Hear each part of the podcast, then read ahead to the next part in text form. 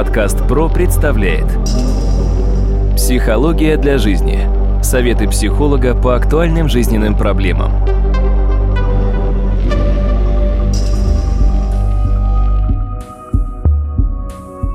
Здравствуйте, дорогие друзья! У микрофона Сергей Чеботков. И сегодня мы продолжаем наш разговор о психологическом здоровье человека и связанных с этим проблемах.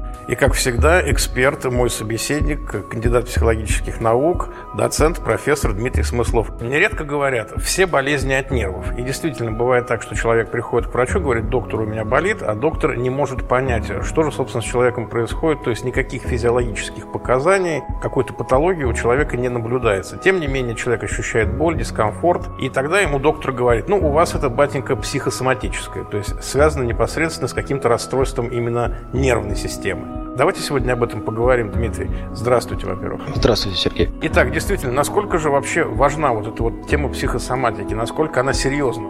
Она, безусловно, серьезна. Начну с названия.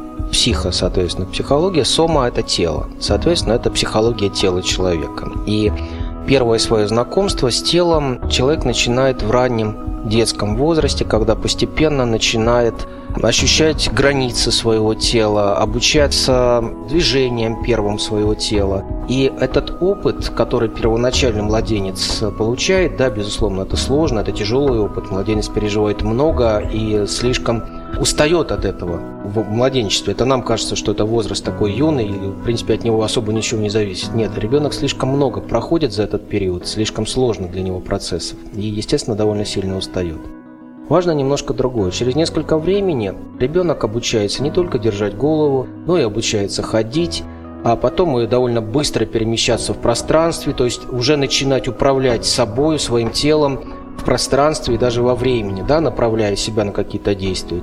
Потом идет освоение речи, обучение мышлению. Кажется, вроде бы все более-менее нормально, только иногда складывается так, что возникают какие-то психологические ситуации, которые человек длительное время пробует блокировать в своей голове, в своем восприятии, не принимать их в должной степени – а потом внезапно появляется какое-то заболевание, и даже при обращении, как вы верно сказали, к врачу, к разным специалистам, врачи могут сказать, у вас все нормально, но можете попринимать успокоительное, может быть, пройдет. А часто действительно врачи говорят, что это у вас психосоматика. В том-то вся и проблема, что психосоматические вещи необходимо в первую очередь понимать, с чем они связаны, а для этого нужно знать язык тела.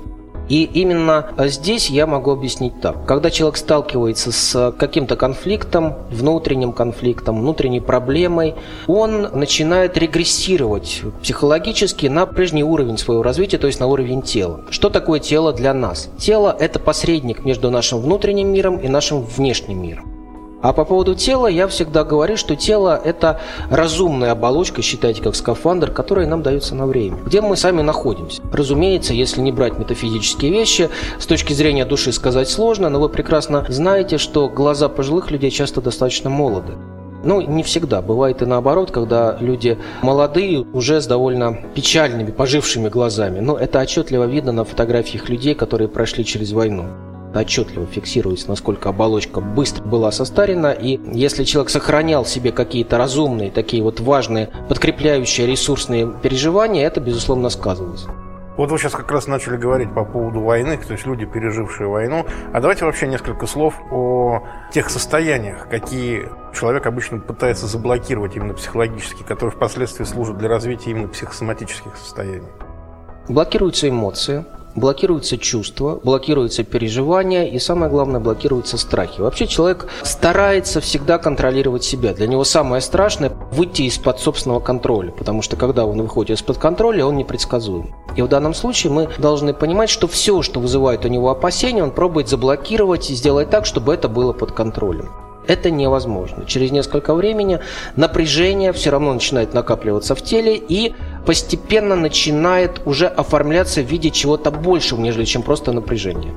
Дмитрий, а можно пояснить вашу сентенцию на каком-нибудь конкретном примере? Когда-то Вильгельм Райх предложил такую идею аргонной энергии, то есть это энергия жизни, которая течет по телу человека подобно крови, и она должна, в принципе, насыщать каждую клеточку организма этой энергией. Проблема в том, что так как тело является посредником между внешним и внутренним миром, на той зоне тела, которая отвечает за определенные эмоции, происходит блокировка. И тогда аргонная энергия дальше не проходит. Это то, что называется зажим, А если таких зажимов в теле встречается несколько, мы называем это броня характера. То есть это некая совокупность этих зажимов, которые очень серьезно меняют походку, меняют осанку человека, а в ряде случаев формируют те заболевания на той самой зоне, с которой, в принципе, он не может свои эмоции унять. И, соответственно, каждая зона тела у человека отвечает несколько за свои эмоции. При условии того, что он начинает блокировать эти эмоции на определенной зоне, он получает то заболевание или тенденцию к тому заболеванию, которое наличествует. Допустим, берем голову. Голова человека, естественно, в первую очередь, с какими ощущениями связана? Головная боль. И, допустим, головная боль в области лба.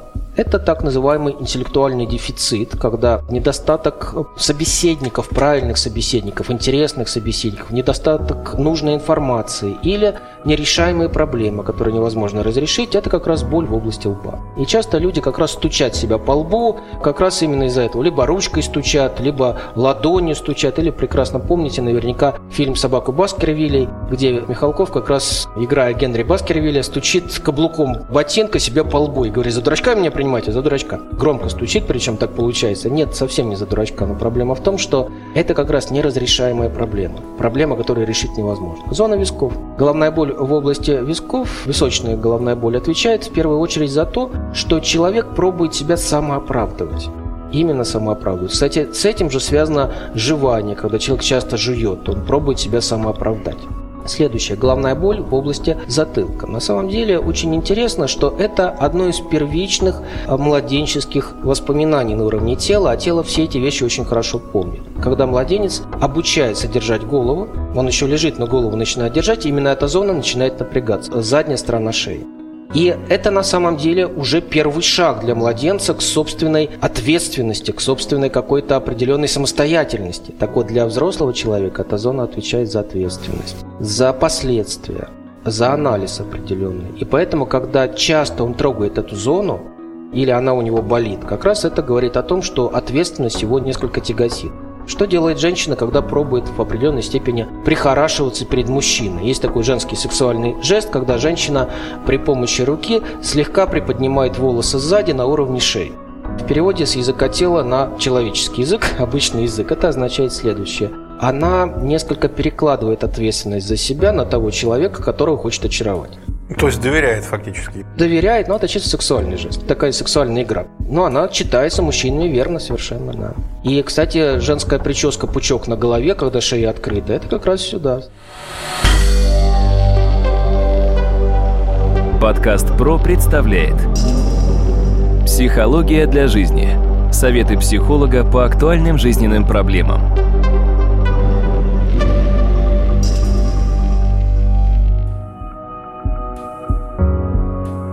Теперь еще какие моменты есть. Бывает головная боль в области темени. Теменная головная боль сама по себе не слишком является хорошим признаком. Если часто у человека болит теменная зона, уместнее было бы, конечно, сделать томограмму головного мозга, потому что часто это является предвестником такого состояния, которое называется деперсонализация личности, что не слишком хорошо. Часто люди, которые занимаются какими-то оккультными практиками, разными техниками специфическими весьма, ну как они это называют, как раз говорят о том, что у них эта зона часто болит. Ну не будем сейчас уходить во всю эту тематику, важно другое, что это является не слишком хорошим показателем. Наконец, когда голова болит целиком вся, все зоны, это по Вильгельму Райху называется каска неврастеника. В данном случае это сильное перенапряжение сильное перенапряжение, которое должно обязательно, естественно, сниматься. Но, кстати говоря, это массаж в области шеи, который делается при помощи пальцев. То есть это ну, желательно делать, конечно. Следующая зона – это зона глаз. Глаза, у русских много высказывания, глаза мои вас не видели, это как раз сюда. Когда человек не хочет видеть то, что он видеть вынужден, допустим, он хочет убрать это, это начинает сказываться на его зрении в том числе на уровне психосоматики. Поэтому на это надо обращать внимание, что зрение часто тоже может меняться психосоматически. Да, безусловно, есть и объективные причины для того, чтобы зрение ухудшалось, но часто человек не хочет видеть того, чего видеть не хочет. На уровне глаз это часто связано либо с пустым взглядом, пустой взгляд, либо страх поднять глаза, смотреть глаза в глаза как вариант. Хотя в русской культуре смотреть глаза в глаза не всегда прилично. Если вы едете в транспорте, вам в глаза человек уставился, это считается неприличным поведением. В Японии, правда, это считается слишком неприличным поведением, но у нас зато, когда вы общаетесь со знакомыми, когда вы друг друга в глаза не смотрите, это означает то, что кто-то, кто не смотрит, что-то скрывает, да, хитрит. Но на самом деле это не совсем так. И, естественно, зона глаз часто блокируется на уровне слез. Допустим, мужчина не должен плакать, не должен показывать, что ему больно. Нет, все мы люди, и обязательно слезы нужно уметь выпускать. Иначе это опять будет сказываться на глазах. Ухудшение зрения часто связано с тем, что человек не позволяет себе выпускать эмоции. И тогда зрение ухудшается. Следующая зона – зона рта. Рот, в первую очередь, это, естественно, та территория, с которой мы начинаем знакомство со своим телом. Младенец все тащит в рот. Первоначально первое пространство, которое он начинает узнавать. А потом при помощи рта мы начинаем общаться с людьми, и это на самом деле важно. Отсюда что-то мы можем говорить, а что-то говорить не хотим или вынуждены скрывать. И тогда это начинает сказываться на зажимах губ, на искривлении рта, и при этом часто бывает, человек неудачно сходил к зубному врачу и задели ему нерв лицевой. И, соответственно, там получается некоторое искривление. В том-то и дело, что на уровне психосоматики эти все вещи взаимосвязаны. И получается так, что предрасположенность к этому наложилась на неудачного врача. Неудачное стечение обстоятельств. Такое тоже бывает. Хотя однажды я включил один канал финансовый, и там говорили, что сейчас финансовая ситуация в стране очень стабильная, говорила диктор и с искривленным ртом. Я понял, что что-то не так. Если не ошибаюсь, это был 2014 год. То есть я сразу напрягся. Но я человек советский, я прекрасно понимаю эти вещи. В данном случае искривление рта, зажим верхней губы как раз более будет указывать на то, что человек вынужденно скрывает какие-то вещи, не все говорит из того, что хочет. На самом деле это всегда отчетливо видно. Следующая зона – это зона шеи. На уровне шеи, на уровне горла мы часто можем говорить о том, что люди могут почувствовать ком в горле. Ком в горле – это неотреагированная обида. Именно неотреагированная обида, и если человек длительное время это носит в себе, дальше это может проявиться в довольно печальных, сейчас весьма распространенных заболеваниях, связанных в том числе с онкологией. Поэтому нужно уметь обязательно отпускать от себя, прощать и отпускать. Это очень важно. Современный человек чаще всего обиду держит при себе, считая, что его обида – это его собственность. И тот, кто его обидел, нанес ему обиду, он во всем виноват в том, что с ним в жизни происходит. Это совсем не так. Всего лишь навсего это нежелание что-то делать самостоятельно, ввиду того, что всегда можно найти того, кого можно обвинить в том, что ничего не делаешь.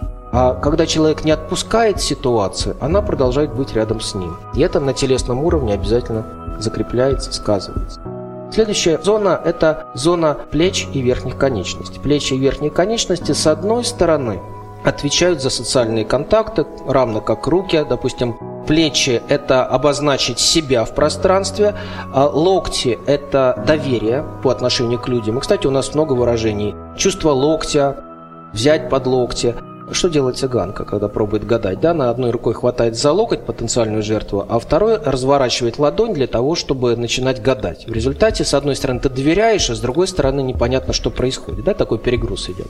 Следующий момент очень важный. Это то, что пальцы рук, наверняка вы встречали людей, которые хрустят пальцами, выдергивают из пазов, пальцы вставляют заново. Ну, так себе звучит, но на самом деле это отношение к людям и попытка несколько их подстраивать по своей определенной установке или преференции, которые здесь нужны для человека. Весьма специфичная характеристика. Кстати, сюда же, допустим, украшения на пальцах, если много колец, персней или прочего на пальцах, давайте немножко подумаем. Если всю эту красоту сложить и превратить в кулак, перед нами классический кастет. То есть, иными словами, человек таким образом защищает себя от контактов с внешним миром, от общения с людьми. Он боится этого общения. Поэтому такое количество украшений и часто у него и появляется. Зона плеч, особенно если мы говорим о задней стороне спины, там, где между лопатками, отвечает также за страх нападения со спины или страх предательства. Страх предательства может быть связан с ощущением негативного отношения окружения к себе или негативного отношения группы людей к себе и так далее. Но проблема заключается в том, что если у человека эта проблема телесно закреплена, как ни странно, он обязательно притягивает к себе подобные ситуации, где его предают в той или иной степени.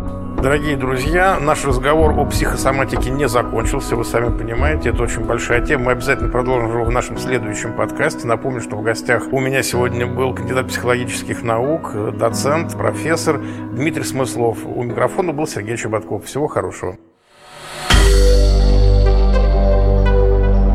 Компания «Подкаст Про». Подкасты премиального качества.